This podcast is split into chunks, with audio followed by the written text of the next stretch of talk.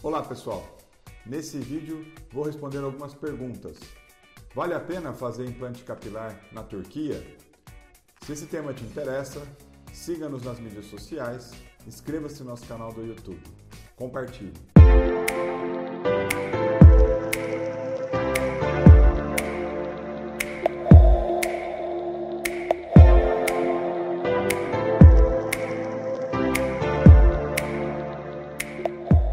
Olá pessoal, nesse vídeo eu vou responder algumas perguntas que vocês me enviaram pelas nossas mídias sociais. Basicamente, são perguntas relacionadas a implante capilar, que a gente usa o termo transplante capilar, porque a gente remove o folículo de uma região para implantação na mesma pessoa em outra região, então um transplante capilar. E a primeira pergunta que é, que é a mais frequente é se vale a pena e pediram para eu comentar sobre o implante capilar na Turquia, né? Bom, implante capilar ou transplante capilar, o transplante capilar, ele, eu que já estagiei em alguns lugares, uh, ele é polarizado, foi polarizado muito tempo no próprio Brasil. Implante capilar no Brasil, o Brasil foi uma potência já no passado do implante capilar, quando a gente fazia a técnica FOT, que era aquela técnica que se tirava uma faixa de couro cabeludo, deixava-se uma cicatriz de fora a fora na região da nuca e depois separava-se os folículos para implantação.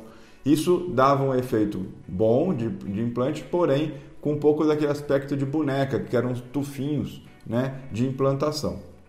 Com o passar do tempo, surgiram duas novas referências de implante capilar, a Turquia e a própria Argentina, com a técnica FUE, que é a técnica de fio a fio, que a gente fala é retirada folículo a folículo, implantação folículo a folículo, que é a técnica mais moderna, é a técnica de predileção para trabalho e é a técnica que dá mais resultado e não tem esses efeitos da, uh, do aspecto do, da, da boneca, né, do tufinho.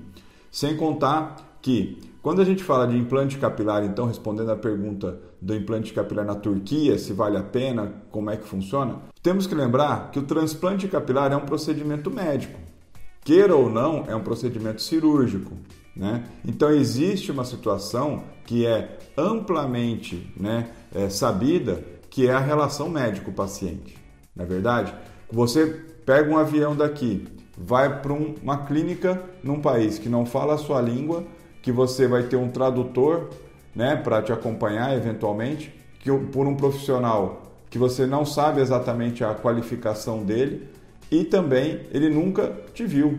Né? Como é que ele planeja uma cirurgia se ele nunca ter te avaliado? Aí ele te avalia e faz um procedimento cirúrgico. Ok. Passado o procedimento, imediatamente você retorna para o Brasil. Todo procedimento cirúrgico não está livre de qualquer complicação. Embora o transplante capilar seja um procedimento altamente seguro, onde a gente nem usa anestésico endovenoso, não faz, é, são, são medicações via oral e anestesia local. Então, embora o risco seja pequeno, você vai passar por um procedimento onde vai ter algum tipo de sedação, você vai sofrer uma intervenção cirúrgica, né? Então, isso existe um risco, por menor que seja. E quando você retorna para o seu país, no caso o Brasil, qual é a relação médico-paciente que você tem com esse profissional que fez o procedimento em você? Se você tiver qualquer complicação, quem vai te dar assistência? É, você vai voltar para a Turquia para resolver uma intercorrência? Ele vai te dar suporte por telemedicina, né, que hoje até está sendo mais frequente por causa da pandemia? Ou você preferiria ter um suporte com o seu médico que você conhece, é da sua cidade ou da sua região, ou pelo menos do seu país, onde você tem fácil acesso, você, tá, você tem a legislação do seu país a a sua, ao seu conhecimento, você tem recursos para buscar. Então, e, e se o resultado não ficar bom? Como é que você vai discutir isso com o profissional que fez o seu implante? Né? Ah, lhe dá algum tipo de garantia? Tudo bem, qual garantia que ele dá? Como é que você vai recorrer a esse tipo de garantia, que é o que a gente tem visto em sites aí? Ah, garantia de 10 anos. Garantia do quê? Como que funciona? Será que existe essa garantia? Será que ele pode dar algum tipo de garantia nesse sentido? Então, nesse ponto, uma coisa que sempre gosto de alertar é a própria relação médico-paciente. Né? Você tem o médico do seu país que fala a sua língua, que está ao seu acesso, ah, pelo menos a gente, eu faço todo um acompanhamento pré-operatório, tem todo um planejamento, os colegas que implantam cabelo no Brasil devem concordar comigo, a gente faz todo um planejamento cirúrgico, eu tenho que conhecer a sua área doadora, eu tenho que avaliar a sua área doadora, inclusive para ver a viabilidade dela, avaliar a sua área de implantação e esse, e esse exame não, é, não se faz à distância. Esse exame existe exame físico, presencial. Eu tenho que olhar a qualidade do seu folículo com equipamento adequado, com dermatoscópio pelo menos. Né? E planejar junto com você a sua expectativa, a área de implantação, resolver as suas dúvidas, introduzir medicações pré-operatórias que são fundamentais para o sucesso do implante. Posterior ao implante, eu sempre avalio o paciente no dia seguinte, com 72 horas, com uma semana, com 14 dias, com 3 semanas, com um mês. Até, até o terceiro, quarto mês, ele vem em, em retornos semanais ou quinzenais no consultório.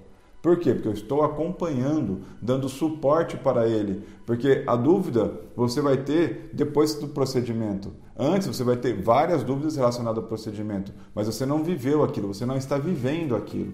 Então, no pós-operatório imediato e evolutivo, dentro do próximo mês, você vai ter dúvida que você vai querer discutir com o seu colega, com o seu, com o seu médico, não é verdade? Então, é esse o alerta que eu faço. Não busquem preço, busquem qualidade, mas não é só qualidade do procedimento, é qualidade do relacionamento com o profissional. Saiba buscar a qualidade do seu profissional, né? É, e a, e a acessibilidade a ele também. Tá joia? Então esse é um alerta que eu deixo respondendo aí a pergunta que me fizeram na mídia social sobre o implante capilar na Turquia, qual a minha opinião. Um abraço e até o próximo vídeo.